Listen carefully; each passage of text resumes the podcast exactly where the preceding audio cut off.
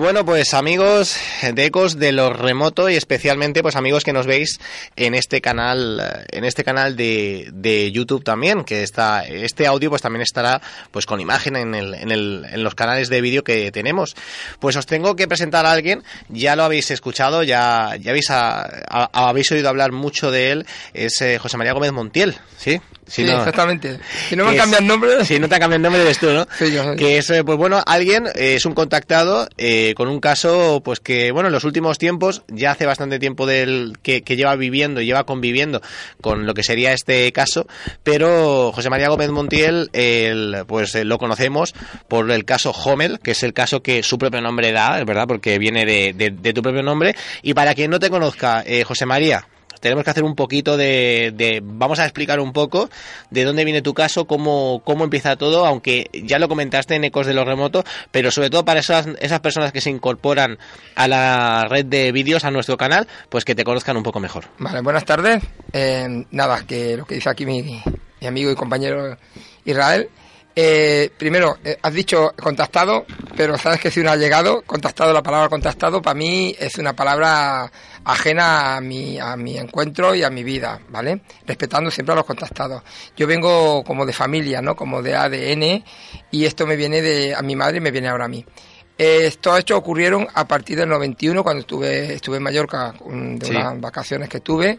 Iba con mi antigua novia, uh -huh. eh, Anabel, y resulta de que luego posteriormente fue mi mujer y bueno, ya ahora a los 20 años pues cada uno por su sitio, por motivos que ya no vienen. Por motivos que no tienen nada que ver con Claro, esto. claro, exactamente.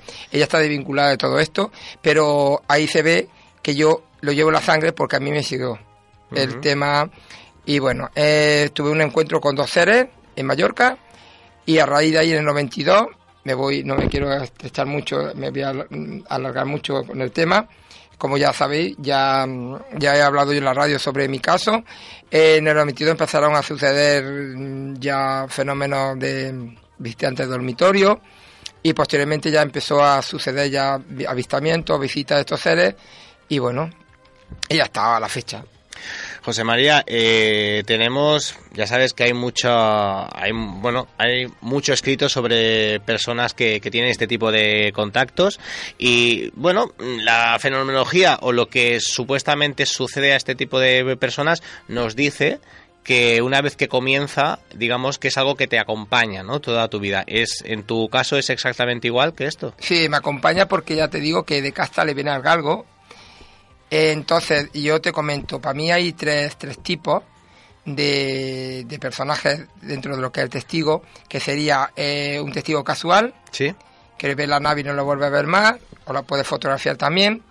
El testigo elegido por estos seres, porque estos seres eh, no mm, eligen al libre albedrío, sino tienen la conciencia de coger a una persona que eh, ellos puedan trabajar bien la mente y puedan trabajar bien los propósitos que llevan con esta uh -huh. persona, con este testigo. Ese segundo sería segundo tipo. Y el tercer tipo sería el de casta liberal galgo, y perdona que me reitere lo sí. mismo, que quiere decir que viene ya de ADN y viene de familia, que soy yo el caso.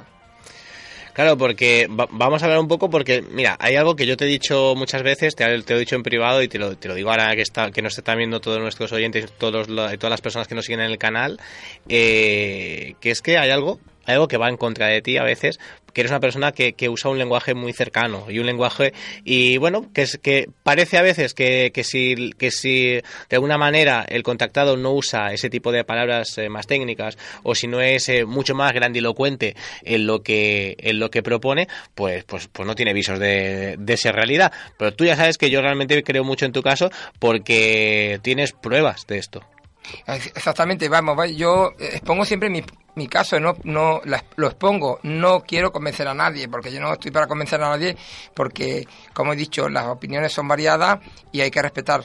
El que me crea no me crea. Uh -huh. Pero pese al que le pese, los ovnis existen y no es porque lo diga yo y tenga las pruebas que tengo, sino porque estamos, son millones de personas los que están viendo los, a estos, estas naves, estos seres, eh, catedráticos, policías, eh, profesoras, profesores, eh, médicos, pilotos de avión, a ver, incluso los astronautas, a ver, estaba pasando algo muy, muy, muy relevante dentro de lo que es la fenomenología ovni y la historia de la, de, la humanidad de estos objetos y estos seres pero que realmente yo siempre y, me intento explicar con papel eh, perdón con palabras elocuentes y que me pueda entender yo siempre yo puedo hablar con palabras técnicas y un y un vocabulario sería un poco extravagante para que me está escuchando y, y realmente no entiendan o está a priori empiece ahora a entender el tema. Entonces yo eh, soy muy escueto